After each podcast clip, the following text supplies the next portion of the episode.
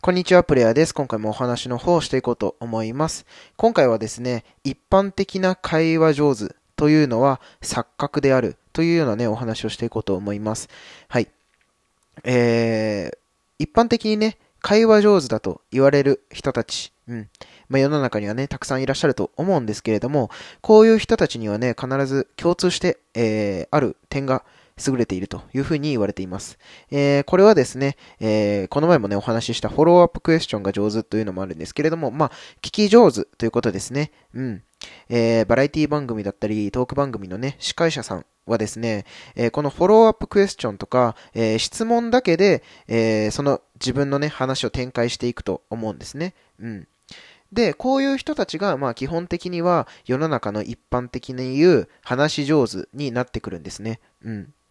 で、えー、話し上手って言うとね、やっぱりこう自分のおしゃべりが面白いとかね、えー、そのおしゃべりを聞くだけですごく楽しい気持ちになれるというようなね、ものだというふうにね、えー、一般的には思われているんですけれども、まあそういう人たちはね、え、芸人さんみたいなね、方々、方々かなと思います。あの、ひな壇に座ってね、えー、おしゃべりがうまいというのは、まあ多分あれが本当のね、えー、おしゃべり上手だと思うんですけれども、一般的に皆様が求めているようなおしゃべり上手というのは、えー、聞き上手ということでございます。うん。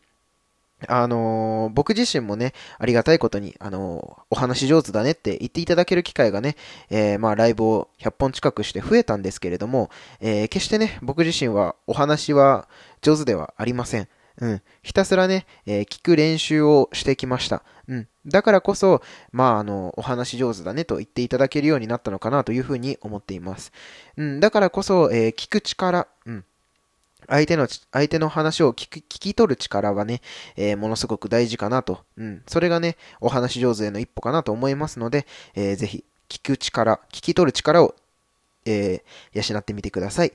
ということで、今回は一般的な、えー、お話上手とはということでお話ししていきました。ではまた次のラジオでお会いしましょう。